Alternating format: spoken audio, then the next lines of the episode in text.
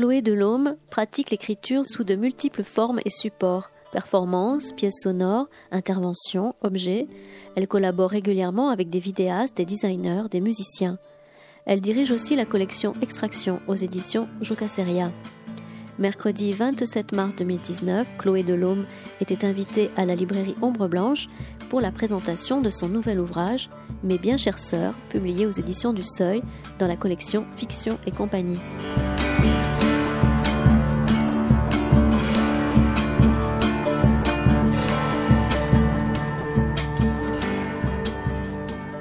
Je crois que nous allons pouvoir commencer. Bonjour à tous. Bonjour Chloé. Bonjour. Euh, nous sommes ravis de t'accueillir encore une fois à la librairie Ombre Blanche. Je crois que la dernière fois que tu étais venue, c'était pour la République des sorcières. Les sorcières de la République. Les sorcières de la République, il y a trois ans, et je crois bien que c'était Madame Christiane Terris qui avait animé la rencontre ici présente. Bon voilà, je, là, euh, Chloé, tu viens pour mes bien chères sœurs. Alors, euh, avant d'entamer le débat un peu plus longuement, je voulais dire à quel point euh, j'ai trouvé ce livre époustouflant, en fait. On s'attend à un manifeste, mais ce n'est pas que ça. C'est, aussi un récit autobiographique. C'est aussi, euh, euh, oui, une, forme de littérature, euh, en fait, ta forme d'ailleurs d'écriture qui, nous enchante. Et je dois bien dire que quand j'ai commencé à le lire, j'ai eu tout de suite envie de le déclamer.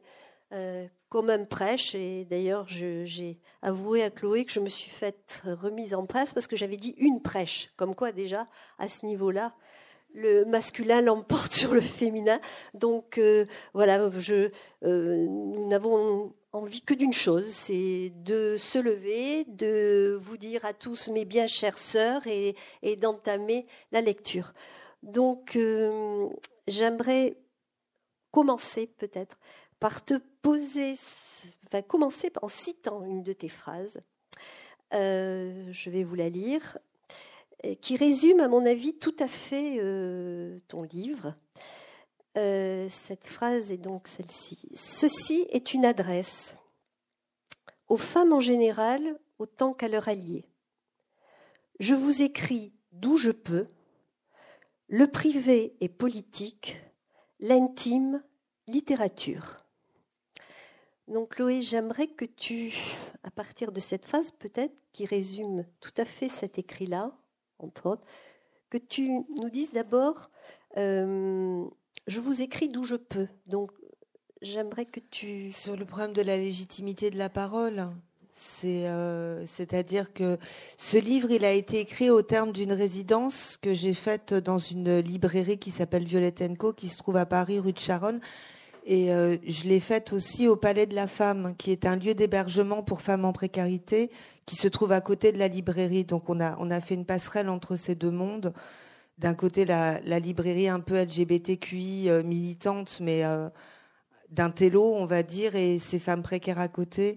Et, euh, c'est là que j'ai développé un travail de matrimoine. Enfin, il s'agissait de faire euh, rencontrer et entendre des textes de femmes contemporaines ou mortes, et aussi euh, de travailler en atelier d'écriture. C'est là aussi que j'ai constaté la notion de sororité en action. Euh, Le problème sur, pour revenir à la phrase, enfin, c'est-à-dire que j'avais, au terme de cette résidence, je voulais faire un texte. Au début, je pensais que ça serait une pièce de théâtre, et puis ça n'a pas donné ça. Euh, Il y avait un problème pour moi de prendre la parole en tant que féministe parce que euh, parce que je suis blanche, que je suis cis, que je suis euh, majoritairement hétérosexuelle, parce que j'ai euh, l'archétype de la femme euh, féminine qui est censée du coup ne pas rencontrer des violences jusqu'à ce que MeToo déplace un peu ça. Et, du coup, j'étais en incapacité de prendre cette parole pendant longtemps, je crois. Et, il a fallu qu'il y ait ce mouvement qui, qui me fasse déclencher, euh, enfin qui me donne le droit, en fait, le droit de m'exprimer en tant que, que femme sans, euh, sans autre spécificité que celle-là, en fait. Oui, ce, ce mouvement, qui pour vous est la la quatrième. c'est la quatrième vague féministe. Mais c'est pas moi qui le dis, c'est les sociologues. Hein. C'est-à-dire que la, première vague, elle part. Euh, les, les vagues féministes suivent toujours les révolutions industrielles, en fait. Et là, on a la quatrième révolution industrielle qui passe par le numérique. On a la quatrième. La première, c'est les suffragettes et le mouvement ouvrier, fin 19e jusqu'au milieu 20e. On a euh, la revendication pour le droit de vote, d'abord. Après, on a la deuxième vague qui arrive dans le courant des années 70 avec le MLF et euh, le droit du corps et mhm. l'égalité aussi, l'égalité des salaires, mais surtout beaucoup la, bah, le, droit à l'avortement et la réappropriation du corps. La troisième vague vient des États-Unis dans les années 80. C'est justement les courants LGBTQI euh, qui vont donner le queer ensuite. Euh, ce sont des courants qui sont intersectionnels et où en fait l'important c'est les minorités. Et on arrive avec euh, MeToo à la quatrième, qui est un peu le féminisme 2.0, où ça passe par Internet. Et là, on a affaire à une révolution des mœurs, en fait. Ce que veulent les femmes actuellement, c'est une révolution des mœurs. L'égalité salariale et tout ça, elles la veulent aussi. On n'y est pas du tout. Mais euh, les lois ne sont pas appliquées, mais les lois sont là. Et là, ce qu'exigent les femmes, c'est juste d'arrêter de se faire reluquer les cuisses au bureau. On est dans vraiment autre chose là maintenant. Tout à fait. Et je et dans l'intime donc et littérature. Est-ce que vous pouvez nous bah, L'intime et littérature, disons que là c'est plus parce que je sais pas faire autrement pour m'exprimer que passer par la, littérature pure et aussi parce que la langue, je voulais pas qu'on oublie la place de la langue et du langage dans cette histoire de féminisme en fait. Parce que ce qui n'est pas nommé n'existe pas et, euh, et, il s'avère qu'il y a énormément, enfin qu'il y a énormément, qu'il y a un certain nombre de mots qui sont pas euh, utilisés et, euh, et, qui sont du côté du féminisme. Je pense à uxoricide pour ce qui est du drame familial, enfin ce qu'on appelle oui, drame familial. on va en reparler, mais vous en parlez pour sur votre propre vie. Oui, sur mon propre Et vous nommez dans ce livre-ci vraiment les choses très clairement. D'ailleurs, ce livre est d'une clarté bah, Disons que là, j'ai fait un effort. C'est-à-dire que mon précédent, Les sorcières de la République, j'ai passé quatre ans dessus. Mais la thèse était en creux, c'est-à-dire qu'en gros tout dégénère, c'est une dystopie, tout se passe, les femmes arrivent au pouvoir, bon par des moyens quasi ésotériques, mais ça se passe extrêmement mal. Pourquoi? Parce qu'elles sont pas solidaires et parce qu'il n'y a pas de sororité. Du coup, ça donne un, un état euh, sanglant avec beaucoup, enfin ça donne une hécatombe. Et, euh, et pour moi, c'était évident que faire une thèse en creux, ça allait être compris. Mais en fait, non. Donc du coup, j'ai décidé sur celui-là que j'allais être vraiment frontal, même si je gardais ma langue, j'allais pas faire du surpoétique ou du trop. Euh, il est très clair celui-là, il est frontal. Je voulais un objet frontal. Oui, il est très frontal puisque vous racontez vous nous racontez donc le meurtre de votre père. Ce, oui, mon père a assassiné, ma mère quand j'étais petite. C'est dit très clairement, alors que oui, alors que j'avais fait un livre entier. Oui. voilà. J'avais fait le Cri du sablier en 2001. Euh, un magnifique livre d'ailleurs. Mais euh, effectivement, c'est on tourne autour. On tourne autour. On, enfin, la scène est racontée, mais là, là, il s'agissait de faire efficace, informatif. Ce qui était inédit chez moi d'ailleurs, de faire euh, efficace. Et, puis euh, aussi, vous, enfin, vous, vous donnez, euh, enfin, vous vous livrez très clairement. Vous dites que vous avez été homosexuel. Vous, Mes années de prostitution aussi, mais c'est important. C'est important pour, pour prendre la parole. Exactement. que le lecteur il sache d'où on parle vraiment et et, par, et puis je voulais parler aussi des expériences par lesquelles je suis passée qui me constituent en tant que femme. C'était important de faire le point. Et donc le euh, droit de, parler. Et le droit de parler, oui. De vous donner le droit de parler. Oui, tout à fait. C'est exactement ça. Alors, euh, j'aimerais, avant d'aller un peu plus loin, parce que vous avez déjà employé le mot de sororité, en fait, euh, ce livre est bon. c'est moi, c'est finalement la sororité. Vous faites ressurgir des mots qui deviennent, dans cette quatrième révolution féministe, en tout cas mouvement féministe, presque une arme dont il faudrait que toutes les femmes s'emparent. Donc on va y revenir, mais avant tout, j'aimerais bien que, on lise pour que vous entendiez quand même euh, euh, le, le, son, en tout cas le, de, on, va vous lire un petit, on va vous lire un petit chapitre court à deux. On retrouve la page et ça va avoir lieu. C'est le, le chapitre Secret de bonne femme. Tu pourras d'ailleurs dire peut-être d'où vient le titre. De... Ah, le titre vient d'une très vieille crème de Guerlain qui n'existe plus. C'était une formidable crème très grasse dans un beau petit écrin bleu qui n'existe plus. J'écris de. Alors j'y vais. J'écris de chez les féministes hétéros qui se maquillent. Je serais volontiers restée chez les lesbiennes, mais on fait pas toujours ce qu'on veut. J'ai été homosexuelle pendant 18 mois, un peu avant l'apocalypse de 2012. J'écrivais alors de chez les AIFM. C'est comme ça qu'on appelle les lesbiennes qui se maquillent et portent des escarpins. Bisexuel, pansexuel, sapiosexuel, des mots pour dire le corps je m'en fous. En seconde partie de vie, assumer l'ineptie de toute catégorie n'est plus à l'ordre du jour. Quand Monique Wittig déclarait La femme n'a de sens que dans les systèmes de pensée et les systèmes économiques hétérosexuels, les lesbiennes ne sont pas des femmes, le mot lesbienne était entendu au sens politique, pas du point de vue de l'orientation sexuelle. Émancipation de la classe femme, féminisme, marxisme, la femme est le prolétariat du prolétariat. En lutte contre le patriarcat, le queer est une arme efficace. Je me range du côté des licornes arc-en-ciel.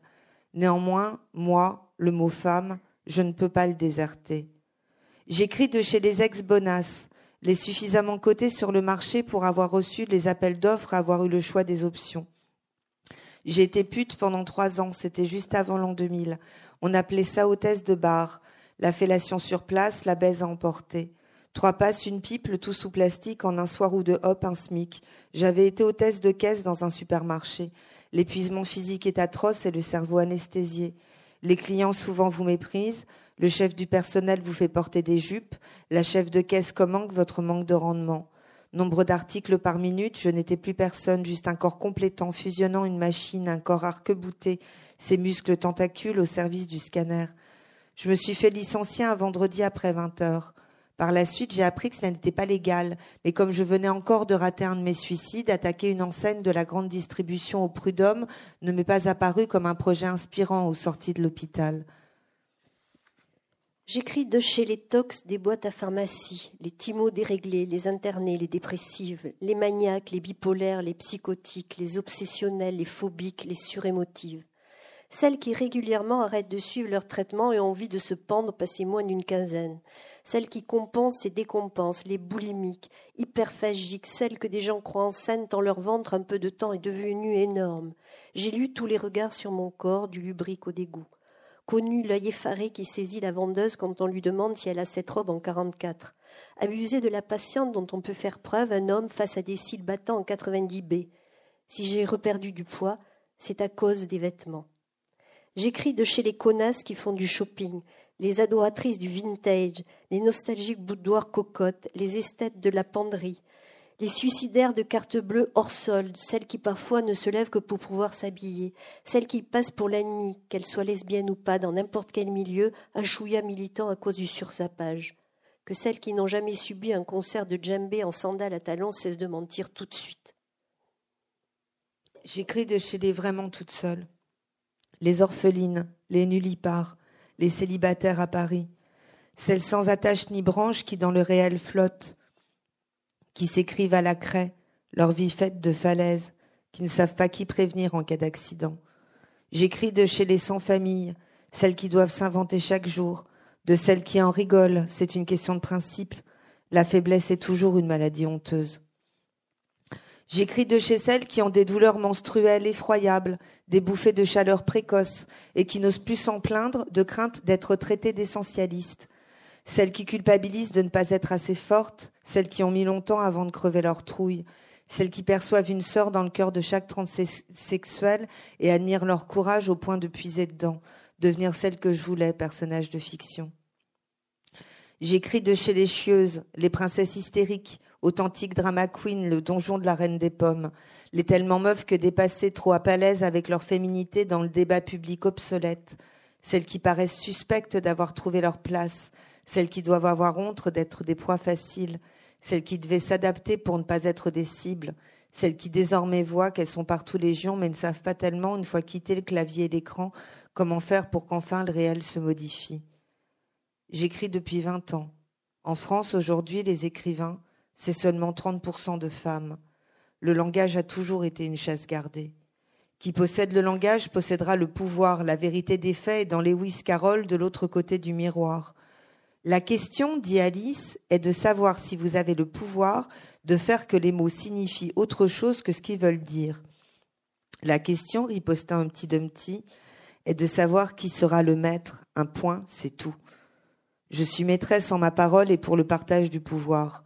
En le langage, le choix de chaque mot relève du politique. La question est de savoir comment s'en emparer. Voilà. Merci, Chloé Delon. Donc je pense que vous avez un peu entendu le, rythme de, des phrases de, Chloé et j'aimerais que, que, tu nous en parles, Chloé. Depuis très jeune, tu écris d'abord ton premier livre, bien sûr, est paru, tu étais déjà très jeune, tu avais 20 ans, je crois, 21 ans. Oh, j'avais 25 quand même, j'étais pas si précoce. Mais, mais j'ai entendu et tu as dit que tu as écrit depuis petite fille, je crois, avec euh, ta maman? Euh, oui, le, truc, c'est que en fait, quand j'étais gamine, enfin, j'ai perdu ma mère quand j'avais 9 ans, 9 ans et demi, 10 ans, mais euh, elle m'a élevée jusque-là. Elle était prof de français et j'étais un peu pénible et elle ne savait pas comment m'occuper, donc elle me faisait écrire des poèmes. Donc le mercredi, c'était aujourd'hui, nous allons faire des octosyllabes. Donc voilà, elle m'apprenait à faire les vers en huit pieds. Et, euh, et, du coup, j'ai appris la scansion et la métrique très jeune, comme d'autres enfants font du dessin ou de la pâte à modeler, mais moi je faisais que des monsieur patates horribles, donc on me faisait faire des poèmes. Et, euh, j'ai un rapport au vers qui est super développé. Euh, enfin, quand ça va pas, je lis Racine et ça me guérit, quoi. Et puis on le sent tout au long de ce livre qui, bon, pour euh, euh, effectivement, encore une fois, on pourrait s'attendre à un manifeste féministe et, on est totalement pris justement par le rythme de ton écriture et par ton récit, bien sûr, bien évidemment. Bah, disons que de toute façon, le, le, côté manifeste, il est juste un petit peu, enfin, sur le ton général et sur un chapitre à la fin, mais un manifeste, normalement, il faut avoir des propositions d'action concrètes. Moi, j'en ai trouvé. Euh, ah bah, tu en as trouvé une. J'en ai trouvé qu'une. Enfin, si, j'ai la sororité, ça c'en est une, et sinon j'ai le badaboum. Exactement. Oui, parce que l'idée, mon, mon, idée, mon idée lumineuse a été comment est-ce qu'on fait quand on a des propos sexistes en société pour essayer de bah, d'empêcher ça, d'atomiser, de neutraliser. Donc l'idée, c'est de dire gentiment badaboum. Et en fait, ça marche. Ça marche, mais alors faut pas être toute seule parce que toute seule, j'avoue que je me suis tapé un peu la honte. Mais, mais à deux, à deux, rien qu'à deux, déjà, ça fonctionne. Et à trois, c'est un festival. À trois, ils sont, c'est recadré direct après. Il y a, y a plus rien qui dépasse. C'est important d'essayer parce que c'est tellement euh, quotidien et fréquent le sexisme dans ce pays. Alors, le badaboum, oui, mais l'arme essentielle, puisque tu le dis quand même euh, longuement, et surtout quand tu développes tout ce mouvement féminisme de cette quatrième euh, donc phase, tu sais des termes que tu fais ressurgir, et notamment ce terme que franchement j'ai découvert à nouveau grâce à ton livre, qui est la sororité. Donc, et, même, tu vas plus loin, tu, souhaites que ce, ce, terme soit une arme, quoi, et, que, et que toutes les femmes, nous nous employons donc euh, à, répondre à ce terme de sororité. Alors, tu peux nous en parler parce que c'est une grande partie du livre quand même. Et c'est important parce que justement, comme on parlait des mots et de ce qui n'est pas nommé n'existe pas, c'est super important. En fait, le terme de sororité, il est né en même temps que le terme de fraternité. Ça vient du latin, c'est la même époque, c'est tout est pareil.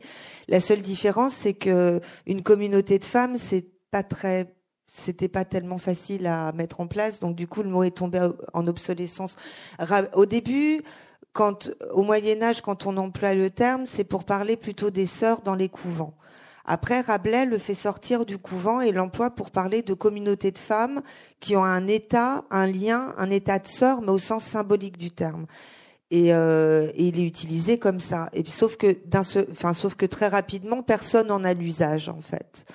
Donc il tombe en obsolescence absolue. Autour des années 40, les Jeannettes le reprennent un petit peu parce que c'est que des filles. Et puis très vite, on prend ancestralité à la place de sororité, comme si euh, l'Église catholique avait vraiment beaucoup beaucoup de mal avec l'idée d'une communauté de femmes autonomes euh, qui se débrouillent toutes seules. Et il faut attendre, euh, bah, il faut attendre en fait la deuxième vague, c'est-à-dire il faut attendre les américaines pendant que nous, on a le MLF, il y a, l'équivalent là-bas. Et ce sont les Américaines qui, elles, n'avaient pas de mots dans leur vocabulaire. C'est-à-dire que sorority en anglais, c'est les termes qu'on emploie pour les sororités étudiantes, pas pour la sororité telle que des tas de sœurs. Et il y avait le mot brotherhood qui existait pour dire fraternité, mais il n'y avait pas sisterhood et elles ont dû le créer de toutes pièces. Et avec le recul, c'est un truc quand même complètement dingue de se dire que là-bas, elles ont dû le fabriquer, que nous, il était dans le dico, mais qu'on n'avait pas idée de s'en emparer. Quoi. Et en fait, il faut attendre euh, bah, le MLF, en fait, qui va le refaire sortir un petit peu quand même en France. Les années 70. Dans les années 70, le mot revient. Et puis, et puis. Et puis à nouveau oublié. Quand même. Et puis à nouveau réoublié derrière. Réoublié derrière. On ne sait pas pourquoi ça retombe en désuétude, comme si vraiment il y avait de la résistance. Et il y avait de la résistance et peut-être aussi que les femmes se trouvaient en incapacité de l'utiliser, quoi. Enfin, un truc euh, hyper bizarre d'abandon de, mots.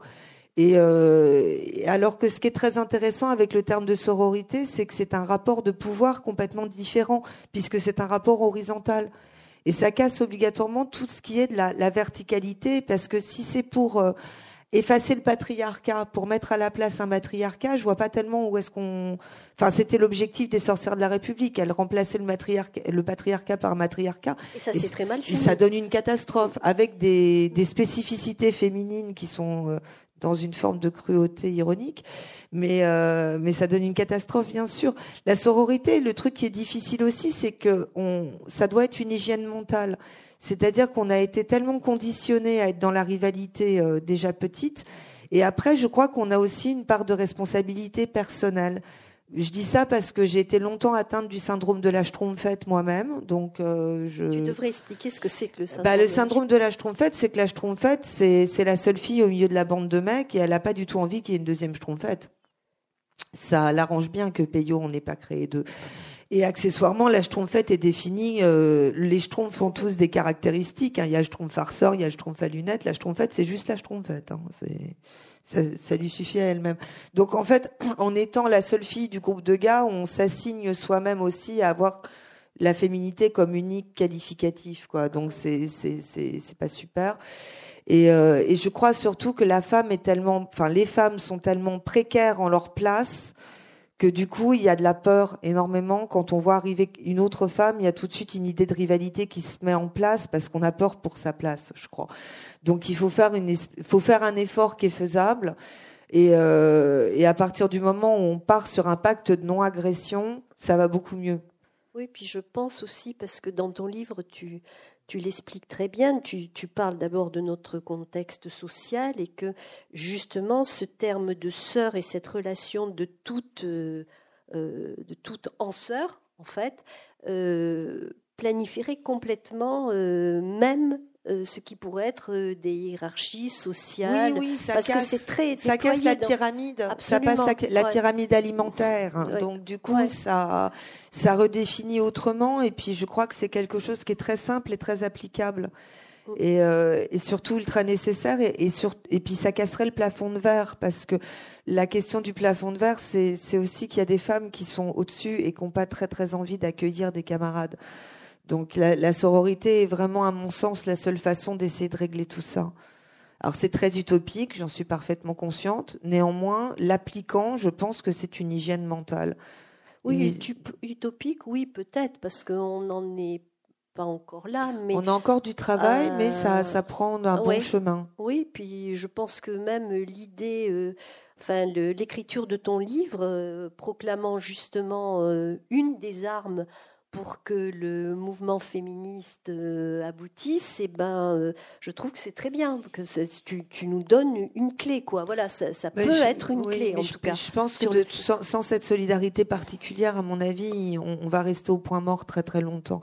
Et je pense que sur la nouvelle génération, il y a une volonté plus plus sororale. Enfin, il y a, il y a, il y a quelque chose parce que ce qui, ce qui a été intéressant à observer avec le, le féminisme 2.0, c'est c'est pas seulement le MeToo ni le balance ton port. Moi, ce qui m'a beaucoup frappé, c'est le quand la parole se libère et qu'une femme euh, dit qu'elle a été victime d'agression, quand ça arrive dans la vraie vie, il y a un jugement sur le corps qui parle.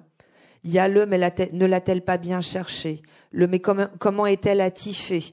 Il euh, y, a, y, a, tout ça qui rentre en ligne de compte. Sur Internet, alors après, on peut me dire oui, mais sur Internet, on a tendance à mettre des likes pour un oui, pour un non, à, à retweeter pour un oui, pour un non. Je, je crois que c'est autre chose. La, la, parole brute est crue. La parole de la femme devient toute puissante et juste. Il n'y a plus de, doute de, quoi que ce soit qui parasite, comme si le, fait de mettre le corps de côté, alors que bizarrement c'est aussi une époque où le corps n'a jamais été autant revendiqué par la femme. C'est-à-dire que j'avais euh, le week-end dernier, j'étais à Grenoble sur un salon, j'ai eu un entretien avec Camille Froide-Vaumétry, qui a écrit Le corps des femmes, un, ouvrage chez Philosophie euh, éditeur. Et euh, elle parlait, par exemple, elle, elle parle de génitalité sur le fait que les femmes se réapproprient leur, leur sexe, en fait, comme ça n'a jamais eu lieu à ce point. Et elle donnait l'exemple de la Moon Cup, bon, pour donc qui un, une, enfin c'est pour euh, quand on a ses règles, on met ça dans voilà. Enfin, je vais pas vous faire un dessin, non, c'est bon. Et, euh, et en fait, c'est vrai que le fait de, elle, disait que la, femme était prête maintenant à aller même fouiller au tréfonds de ses entrailles pour euh, pour s'occuper d'elle avec cette histoire de Mon Cup. Ça peut paraître très très anecdotique, mais pas du tout. Il y a, un rapport euh, très fort qui est en train. Et en même temps, avec le féminisme 2.0, le corps est plus là. Donc le corps est complètement là dans les pratiques euh, qu'elles ont. Et en même temps, on a euh, aussi la parole toute puissante. Enfin, je crois qu'il y, a tout qui se met en place. D'ailleurs, tu, tu, le décris aussi, enfin, tu l'écris très bien dans ton livre. C'est pour ça que ce livre est d'une clarté absolue et on sent bien que là, tu, il n'y a pas un apaisement chez toi, mais, mais tu y vas, tu y vas clairement parce que longtemps aussi, et tu l'écris très bien, tu le fais de, bah, euh, pas, tu n'as pas suivi de viol, tu n'as, tu avais, tu, j'ai même pas été avortée, donc. Euh. voilà, et donc tu dis que ta prise de parole a été difficile parce que, oui, parce que tu ne pouvais pas parler alors, au nom, bah non, au, nom de quoi, et, puis il y a aussi le fait que sur le, la, la troisième vague sur le côté intersectionnel, c'est vrai que du coup, me dire je prends de l'espace de parole alors que je je suis pas trans, je suis pas noire, j'ai pas été violée, j'avais l'impression de prendre un espace de parole où j'étais pas légitime quoi. Bah, ceci dit, tu as vécu quand même un traumatisme. D'ailleurs, oui, c'est là où le nouveau mot uxoricide, oui, parce apparaît aussi oui, c'est important. de drame conjugal, de, et je crois que ça a été très important pour toi aussi. Oui, ça c'est un truc qui est, qui est, qui est, qui est, délicat, c'est-à-dire que uxoricide, c'est uxor, c'est l'épouse, la femme, donc on icide quick.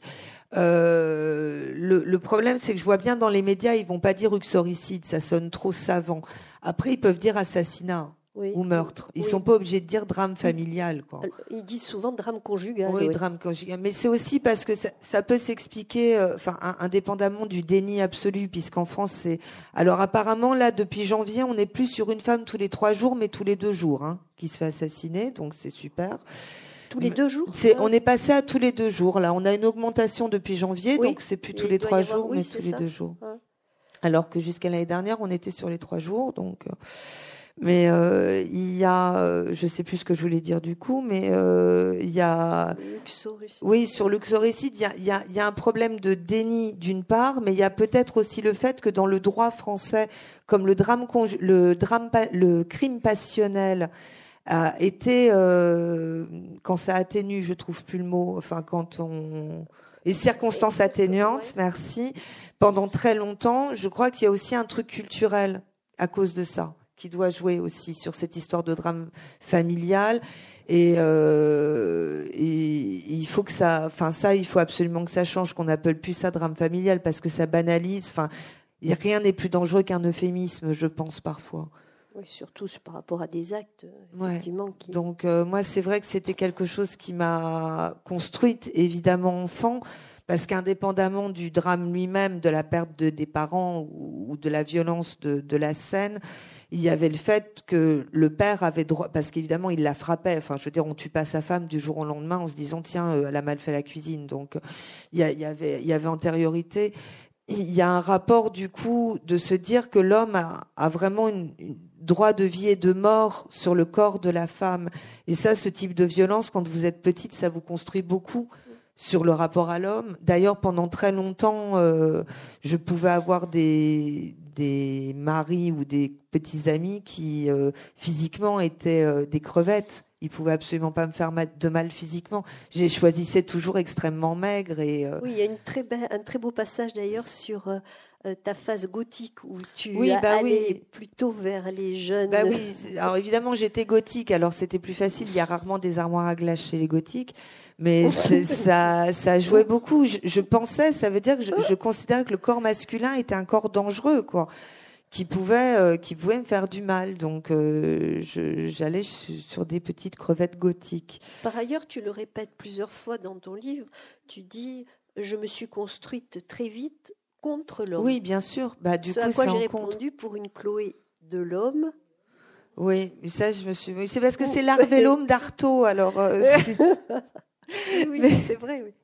Mais euh, oui, bien sûr, j'étais misandre tôt, mais c'est-à-dire que dans le parcours, il y a aussi le fait qu'après, quand je suis à- après la mort de mes parents, je me retrouve chez un oncle et une tante euh, qui sont euh, accessoirement Front National, mais ça pour le féminisme, ça n'a pas vraiment de rapport. Et, euh, et qui, qui ont vraiment, enfin, où ma tante est dans le- l'esclavagisme absolu, mais vous savez, ces types de femmes qui sont dans la jouissance de servir le maître. Et ça, du coup, c'était c'était très très problématique. À ça, on ajoute que c'est les années 80. Donc à la télévision, il y a Stéphane Collaro tous les samedis avec la plémette à poil et Jean Roucas qui fait poète poète. Tout ça est un peu Ah oui, il y compliqué. l'émission Cocorico. Coco Coco Boy, oui. Vous nous en parlez pendant euh, deux, trois, enfin un chapitre en tout cas. Oui, il y a, il y a aussi le petit chapitre de Racine et formation parce que c'est formateur, une, une- une- un corps nu qu'on regarde en famille. Parce que c'est ça aussi qu'on a tendance à oublier, je crois, dans le. Ou alors c'est parce que j'étais vraiment chez les beaufs, mais en même temps, euh, combien même les Français sont quand même plutôt des beaufs. Donc euh, je pense que c'était représentatif. Et puis c'était une émission qui était très très très, enfin qui avait une grosse audience, quoi. Dire former des, des jeunes, enfin penser à toutes ces jeunes filles qui sont passées par là, c'est c'est quand même compliqué. Après, en France, on a donc tous les deux jours une femme qui se fait assassiner, mais on a aussi un foyer sur cinq qui est incestuel. Donc je pense que regarder des femmes à poil en famille n'est pas quelque chose qui choquait le chaland. Voilà. C'est très gai cette cette. euh, je, vais vous faire des blagues après. Il va falloir qu'on les trouve. Non, on va les trouver, mais, mais d'ailleurs. J'aimerais que vous nous lisiez quand même parce que dans sa, dans cette quatrième, dans ce quatrième mouvement et révolution féministe, il y a quand même une interprétation du chant des partisanes, une réécriture du chant des partisanes. Ah, mais Tu je la peux chante peut-être- pas. Je la chante non, pas. non, non. Mais j'aimerais bien, j'aimerais bien que tu Je la la lises lire. Je vais parce la lire. elle est quand même euh, géniale. C'est pas, je sens. hein. Donc on est sur l'air de Ami entends-tu euh, vol- Et entends-tu mais tout le monde. On est d'accord. Non, non, là, je la chante pas. Je, je, je chante pas juste. Puis à froid, comme ça, c'est impressionnant. Je pense que c'est après. Ah, c'est là.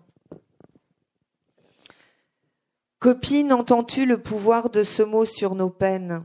Copine, entends-tu rire ce jour où ta vie vaut la sienne? Ohé, féministe, suffragette, suffragette jusqu'au boutiste, c'est l'alarme. La sororité modifie le goût du sang et des larmes. Rangez vos canines, être sœur c'est plus qu'être camarade. Sortez les cisailles, les hashtags qui mitraillent les grillades. Ohé, harceleur, priapiques adipeux, courez vite. Ohé, prédateur, attention, petit pourceau, ça retweet. C'est nous qui brisons le cristal comme le plafond de verre. Sororale secousse, neutraliser la frousse tenancière. Il y a un pays, des femmes, une utopie et une trêve. Ici, nous, vois-tu, rivales et séparés, on en crève. Ici, chacune sait ce qu'elle veut, ce qu'elle fait, quelles impasses. Amis inconnus, ce n'est pas que sur Facebook que ça se passe. La sororité, confiance et liens pour contrer la déroute. Chanter sans canon, désormais des paroles qui s'écoutent. Voilà. J'ai trouvé ce texte vraiment très très beau. Alors j'aimerais quand même, parce que vous arrivez quand même à la fin du livre, Chloé, avec euh, le terme du genre neutre. Or, nous avons à, à Toulouse Cathy Barras, qui n'est pas là aujourd'hui, mais qui a, qui a écrit un livre sur ce genre neutre. Alors j'aimerais que... Bah, disons que c'est une question qui s'est posée beaucoup quand j'étais chez Violette Co, cette fameuse librairie, parce qu'elle est très militante. Et que aussi j'étais en contact avec beaucoup de personnes transsexuelles à qui tout ça pose, enfin c'est les questions qui vont là, plus les problèmes de grammaire, de genre, du masculin qui l'emporte sur le féminin. Et du coup, euh, je trouve intéressant le pronom IEL, effectivement. Donc I-E-L, pour, pour marquer le neutre. Pour marquer le neutre. Alors, je, je sais que dans son ouvrage Homo Incorpored, Sam Boursier l'utilise tout le long. Ça passe très bien. Euh, je pense que ça, il y a des, des, fois quand on est en train de parler d'un groupe, ça peut être pratique. Après, c'est aussi tomber parce que, pardon, lorsqu'il y a eu les histoires de, du point médian pour euh, bah, toutes, tous, vous voyez, avec le point. Euh, moi, sur le coup, alors, je fais pas de documents administratifs. Moi, quand j'écris, j'écris des livres. Dans les livres, c'est pas tenable l'histoire du point médian. Sincèrement, euh, enfin, moi, je trouve pas ça lisible. Dans des documents, oui, parce que c'est bref et puis que c'est de l'injonction. Mais et du coup, je, je pense que quand on parle d'un groupe qui est mixte, ça peut être pratique de l'utiliser. Euh, mais c'est c'est surtout que je finis le livre sur euh, enfin la chute. À partir de là. Pour arriver à rien. Donc le YEL, c'est ça. YEL, c'est la contraction d'IL et euh, que j'expliquais avant. Ne plus avoir peur de rien désormais puisqu'uni. Le patriarcat, le, le patriarcat s'effrite, qui sont vraiment ces hommes qui nous maintiennent à genoux Observez bien l'espèce nommée baby boomer. À droite, la main de ma sœur dans la culotte du zouave. À gauche, les barricades, cimetière des éléphants. Bientôt à la retraite, les derniers mâles alpha courent après l'infirmière en déambulateur. D'ici une décennie, tout sera modifié. Entre-temps, chaque jour, faire face à leurs pulsions en se dressant en groupe, rien n'est plus efficace que l'intimidation. Les fictions virilistes, même les hommes, même les hommes n'en veulent plus. Pour les plus de 50 ans, il se peut que ce soit foutu, mais ça laisse de la marge. Ma propre génération était adolescente, les trentenaires sont ouverts, les plus jeunes sont des fils. Les us et les coutumes, une question de, de costume et d'usage du langage. Rappeler à l'ordre, oui. Après, non. Après tout, il faut bien, pour que se joue l'histoire, qu'il y ait des maîtresses du jeu. Et selon ces nouvelles règles, aucun être vivant ne prononce ma petite devant votre prénom, ni ne dégrade une femme en votre présence sans provoquer votre réaction. La sororisation, c'est une nouvelle partie, où la victime devient par ses sœurs héroïnes, où les femmes sont perçues et traitées dignement. La sororisation, c'est expérimenter l'idée d'une connivence à l'échelle nationale, débouler badaboum, joyeusement foutre en l'air ce qu'il reste des mal alpha, pour l'avènement d'un monde qui mérite qu'on soit dedans. Je sororise, tu sororises, elle sororise, nous sororisons, vous sororisez, elle sororise, ils disparaissent, y elles vivent. Merci Chloé Delhomme. Est-ce qu'il y aurait des questions dans la salle? Merci Hélène. J'ai pas encore lu le livre. Moi, j'ai fait un peu votre connaissance en recevant justement la newsletter de Violette Co, où j'avais vu que l'année dernière vous avez mené euh, des ateliers d'écriture et bon, c'était c'était à Paris, mais J'imagine que ça, ça a dû Vous étiez peut-être même en résidence à la. J'étais en résidence dans les deux, oui, oui, oui, oui. C'est là que j'ai créé le projet. Et euh, on faisait des ateliers d'écriture post-patriarcaux, en fait, au, chez, enfin, au Palais de la Femme. Donc, c'était des ateliers où on partait du principe que la révolution violette avait eu lieu. Donc, c'était des cas où, avec Yel, parfois, ou par exemple, où les hommes paternes essayaient d'inventer un monde où, voilà, enfin, c'était des choses comme ça et voilà, en, lisant un peu euh, les, bribes qui, étaient données, c'est ça qui est intéressant, c'est parce que comment en effet l'écriture est capable aussi d'inventer des mondes et de produire aussi ensuite du réel. Parce que la question aujourd'hui qui manque le plus aujourd'hui, c'est l'utopie, mais non pas comme dirait le, la phrase euh, non pas en tant qu'irréalisable, mais irréalisé, et que le présent est porteur aussi de, de plein de passés non advenus, hein, dans, plusieurs. C'est la question des uchronies, et, et, je pense qu'en effet, euh, votre œuvre que je ne connais pas encore du tout, mais en tout cas votre démarche, voilà, m'intéresse, c'est qu'elle donne, elle, elle, elle, mobilise justement l'écriture en tant que puissance pour faire advenir des futurs ou euh, des possibles non advenus, mais qui sont en germe en cœur. C'est la question du virtuel qui est, toujours présent encore là, mais qui reste à construire, à, faire euh, advenir, et qu'aujourd'hui on le sent quand on, quand met, quand on discute avec des camarades féministes, le manque, euh, ces petits uns moi je le raccorde aussi en tant qu'aussi militante anticapitaliste, euh, communaliste, etc., c'est le fait que ça n'a pas toujours existé, et donc ça a un début, et donc a, ça a une fin. La question aussi du capitalisme, la question des dominations. Il peut avoir, on peut inventer de nouvelles formes de relations entre les personnes.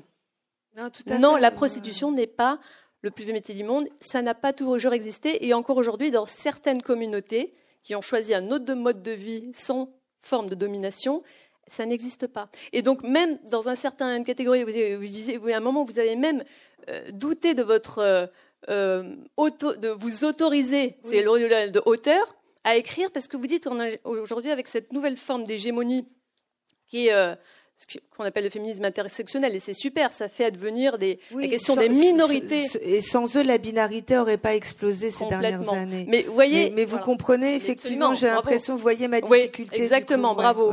Et, et, encore une fois, et ça, je veux dire, ça aussi, c'est dangereux parce que finalement, euh, attention à ce que comment ces formes d'identité, cette politique de micro-identité, mm. brise la question justement de cette classe politique majoritaire qui sont les femmes. Et là, je parle de femmes en tant que classe politique. Oui, On est véritablement ça. Et que quand vous avez en effet Françoise Vergès qui vient dans une autre librairie ici présenter son livre Le féminisme décolonial qui parle de féminisme civilisationnel et qui écrit pas je ne sais plus combien les femmes ne sont pas une classe politique parce que les femmes ne constituent pas une population sociale homogène. Elle, enfin, on se demande encore une fois pour comment elle ose dire féminisme décolonial Parce que si on prend, si on n'embrasse pas, si on commence à diviser en sous-couches, en sous-classes, mm. évidemment, toutes les femmes n'ont pas la même expérience. On n'a jamais dit ça aux, communistes. mais par contre, on est perçu et traité comme tel. Voilà, exactement. Donc, en euh, fait, on, se prendrait tous les inconvénients, c'est-à-dire qu'on partitionne, on fragmente le mouvement des femmes euh, féministes, et, quand il s'agit euh, des, des dominations, on tombe dans l'intersectionnel, on se fait aussi fragmenter, mais globalement, on subit globalement tous les désavantages du patriarcat. Et quand il s'agit de, s'organiser dans la lutte, on dit ah ben non, on n'est pas pareil, on est fragmenté, euh, on peut pas parler avec vous, etc. Et donc, euh, et encore une fois, nous aussi, on est les, filles, les, victimes du féminisme blanc bourgeois. Enfin, je, je, ah je n'en rajoute pas des couches. moi, je me souviens quand j'étais jeune fille, je me suis fait éjecter d'une réunion des Marie pas claires parce que j'étais maquillée. Exactement. Et que mon rouge ah, à lèvres tuait les baleines. voilà. Donc euh, j'avais j'avais les anti les anticapitalistes de base plus les écolos euh, sur le dos. Je suis sortie de l'AG en me faisant huer. Alors, j'étais juste venue trouver des copines, quoi. Bon, bravo. Donc en tout cas, merci pour réactiver en effet euh, l'arme de la, de la sororité car c'est évident. Aujourd'hui, euh, vous l'avez vous l'avez avez énoncé, j'imagine qu'il y en a encore plus dans le bouquin. Euh, il, y a, beaucoup de freins à ça, et on le voit euh, concernant les suites du MeToo, pour avoir aussi des, camarades qui, ont libéré la parole, mais qui pas que la parole, qui ont aussi libéré la question de la, plainte, la plainte mmh. pour viol des années après. Donc, le régime de la preuve dans le viol est une aberration totale, puisque évidemment, comment voulez-vous porter plainte contre un acte qui est le plus quotidien dans la plupart des couples, qui est la même chose à, une zone grise de consentement, euh, vrille, dans le viol. Donc la question, c'est qu'en effet, tout est fait, justice patriarcat partout, justice nulle part.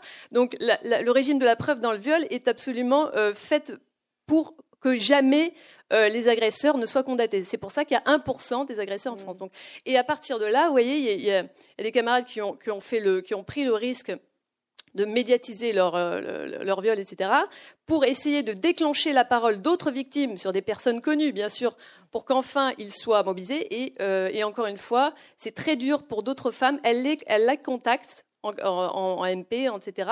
Mais jamais la parole publique n'advient parce qu'elles ont trop à perdre. Elles ont trop à perdre dans certains milieux culturels, etc. Donc, voilà déjà, mais en tout cas bravo. Et alors ma question, c'est sur la question de la sororité. Donc je rappelle, donc euh, encore une fois, un mouvement qui apparaît quand de convergence de mouvements, une sororité qui serait même peut-être euh, radicale. Pardon? Vous avez quelque chose à dire, monsieur? Un petit peu de mansplaining ou pas? Je fais du militantisme. Je l'assume totalement à 1000%. Je suis absolument militante. Merci monsieur, merci d'avoir fait cette remarque. Et donc, euh, mais je vous passerai le métro juste après. Et alors, deuxièmement, question la question est-ce qu'on est toujours ravalé et je crois, et je pense pas que ce soit la posture de Claude Delhomme. Le public est là pour poser des questions à, un maître ou une maîtresse. Je pense qu'aussi l'intelligence collective d'un rassemblement comme celui-ci, c'est d'échanger. Non, mais c'est monsieur qui, me disait poser une question. J'ai peut-être pas de question à poser, monsieur. Il n'y a pas de souci.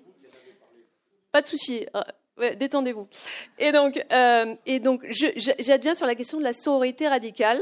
Donc, un mouvement qui rapprocherait, donc ça, ça vient d'un slogan qui s'appelle Vache mes sœurs, dans une perspective du coup sexo-spéciste, sexo-antispéciste, animaliste. C'est-à-dire qu'aujourd'hui, on sait très bien, donc ça c'est l'hypothèse de François Héritier, euh, l'aliénation, la domination des femmes, c'est fait pour leurs compétences gestatives. Aujourd'hui, euh, à l'échelle des êtres sentients, sensibles, émotionnels, euh, on sait très bien que l'élevage industriel est fait pour produire des milliards d'êtres qui sont, qui, sont faits, qui sont faits naître pour être euh, dévorés par nous, et que finalement, encore une fois, par où passe la production de ces milliards d'êtres? Par le corps de femelles.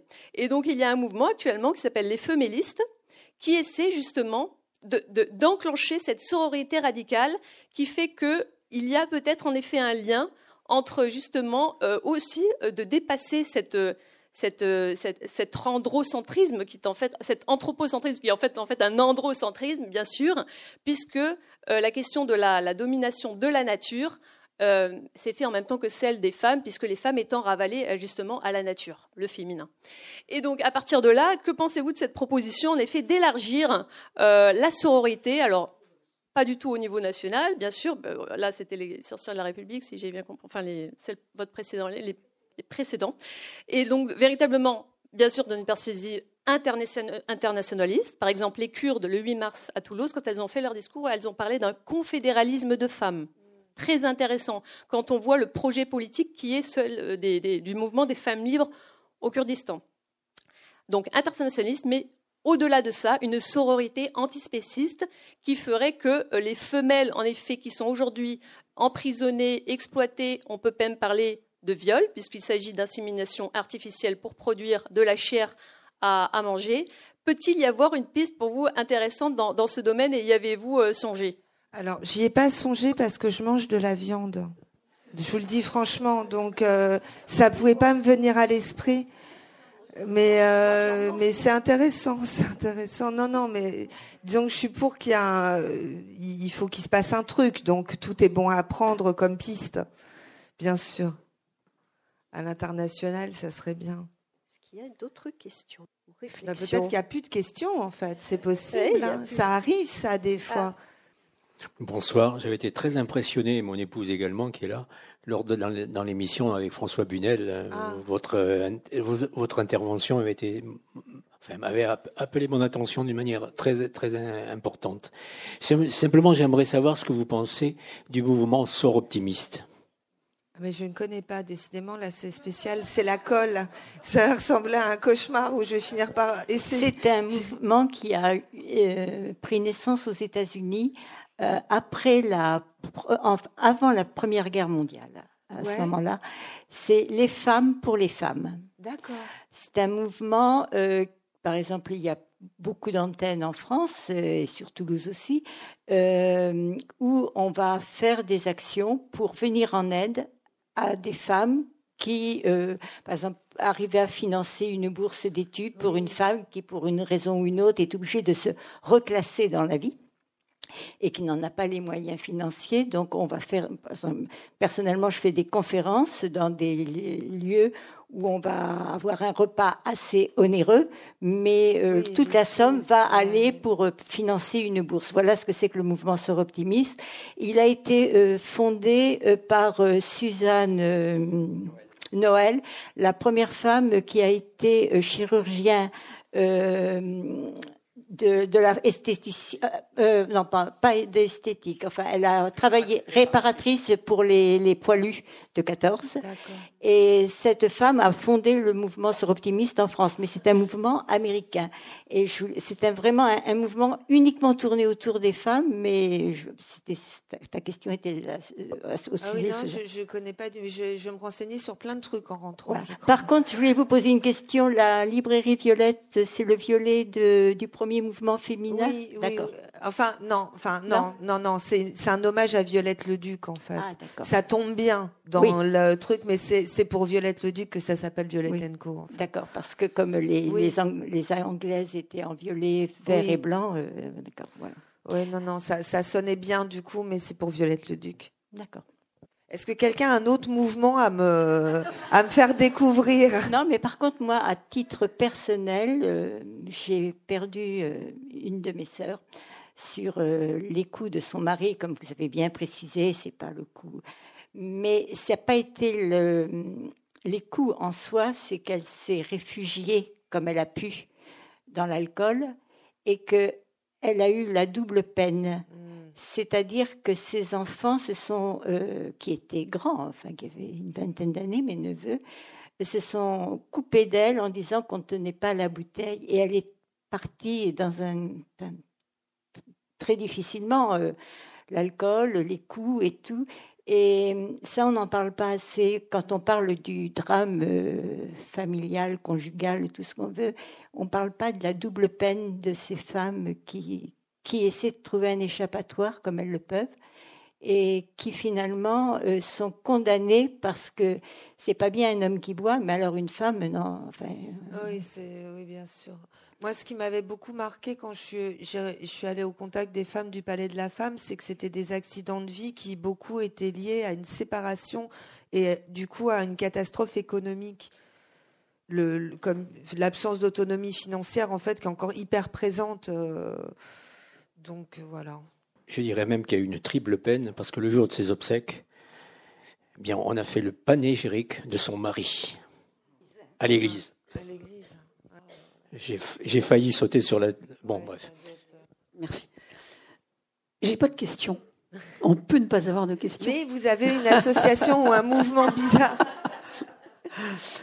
Moi, je suis euh, de la génération des féministes lesbiennes des années 70, où on parlait déjà beaucoup, beaucoup de sororité. Et comme euh, vous l'avez bien précisé, pendant des années, des années, ça a duré un temps incroyable, quoi. Pour nous, une vie. Nous avons été dans le creux de la vague, non reconnus, rejetés, méprisés, non seulement par les hommes, mais ça, euh, mais, euh, par les femmes, évidemment plus dur et plus douloureux. Et ce qui est formidable depuis euh, quelques années, très peu, très peu finalement, euh, c'est merveilleux de, d'entendre des femmes comme vous, parce que vous êtes beaucoup plus jeune que moi. Vous êtes d'une génération. J'ai 46 ans. Quand non, vous êtes toute jeune, vous êtes toute jeune. Euh, et, dans, dans, dans, dans la bouche de, de, des femmes qui ont aujourd'hui, des jeunes femmes, 20 ans, d'entendre je suis féministe et je revendique d'être féministe. Pour vous, ça doit, ça doit être un baume incroyable parce que c'était, ça a été une insulte dans la bouche mais de, absolument. et parfois même dans la bouche de femmes. Mais, mais beaucoup, qui ne pas frayer avec. Euh, mais beaucoup, on l'entendait dans toutes les médias. Non, je ne suis pas féministe, ah. mais, mais je me bats, je fais ceci, mais je ne suis pas féministe. Mais maintenant, on et c'était relayé. Maintenant, on a les t-shirts et les sacs oui, oui, tout à fait. de marque avec écrit "Je suis féministe" qui Tout à fait, tout à fait. Et cette, la radicalité d'aujourd'hui ne me gêne absolument pas. Absolument pas. Moi, je voulais vous remercier parce qu'effectivement, j'ai vu, bah, euh, je vous ai vu dans l'émission et, et j'avais, j'ai envie de dire, vous, vous creviez l'écran. C'était fabuleux, vraiment l'échange que vous avez eu avec, avec tout le monde d'ailleurs. Il a réussi ça aussi. Hein. François Bunet, il a, il a pu vous faire dialoguer avec, euh, avec toutes les personnes, dont Martin Winkler. C'était formidable. Je, je, vraiment, très sincèrement, je, veux vous remercier. Je me retrouve dans cette euh, conscience. Je sais pas, j'ai pas d'autres mots là aujourd'hui, maintenant, euh, d'autres mots que conscience aiguë, super aiguë euh, de la douleur, de la souffrance, euh, de la violence qui s'exerce contre, contre les femmes. Tout ce que vous avez dit d'une complexité extraordinaire. Alors, les femmes, qui sont les femmes Qu'est-ce que c'est être femme? Voilà, ça nous entraînerait très loin, mais vous êtes déjà allé très, très, très loin. Ce que je veux dire, c'est que euh, Heureusement qu'il y a l'écriture, vous qui écrivez les mots, moi qui lis vos mots, pour tenir et pour vivre. Et pour vivre l'amour des femmes tel que je l'ai ressenti quand j'avais 20 ans et que j'ai rejoint d'abord le phare, Front homosexuel d'action révolutionnaire, et puis très vite les femmes. Et très vite les femmes. Là, j'ai perçu, j'avais 20 ans, ce que pouvait être l'amour des femmes. Et l'amour des femmes, non, ce n'est pas que coucher avec des femmes, même si c'est ma vie, mais c'est aimer les femmes. Et pourquoi aimer les femmes? Parce que c'est mes soi. Enfin, ça pose énormément, énormément de, questions, mais euh, il y a des moments où la rage, la colère, la rage de ce que nous subissons, même si combien d'entre nous avons une vie formidable, un travail formidable, euh, des relations avec d'autres femmes formidables, mais c'est pas ça. C'est c'est tout ce qui se balade dans le monde hier, aujourd'hui et encore demain, hélas, la souffrance, la violence extrême qu'exerce le masculin, le masculin hein, sur le monde des femmes, parfois je suis lasse, je suis désespérée quand je vois l'excision, quand je vois tant de choses. Et puis, vous entendre l'autre jour à la télévision et vous entendre aujourd'hui parler comme vous parlez, oui, ça me donne beaucoup d'espoir et beaucoup de, et beaucoup de bonheur. Merci profondément. Non, c'est trop beau, on va finir là-dessus. On va finir hein. là-dessus. Bah, très bien. Donc, euh, bah, merci Chloé d'avoir accepté notre invitation. Et puis, bon, pour ceux qui le souhaitent, on a le temps de discuter avec elle et de signer, faire signer des dédicacer vos livres. Voilà. D'ailleurs, j'en ai. Merci.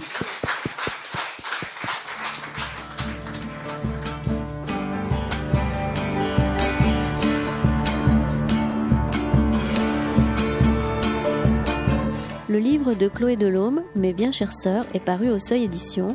Vous avez écouté une rencontre enregistrée mercredi 27 mars 2019 à la librairie Ombre Blanche.